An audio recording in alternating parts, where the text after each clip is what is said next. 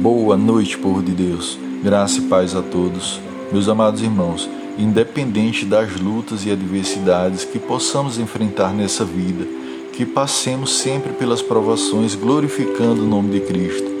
Meus queridos, vou deixar alguns versículos para a meditação de vocês que se encontra na primeira epístola de Pedro, capítulo 4, versículos do 12 ao 14, que diz: Amados, não vos assusteis com a provação que surge entre vós como fogo ardente, com o objetivo de provar a vossa fé.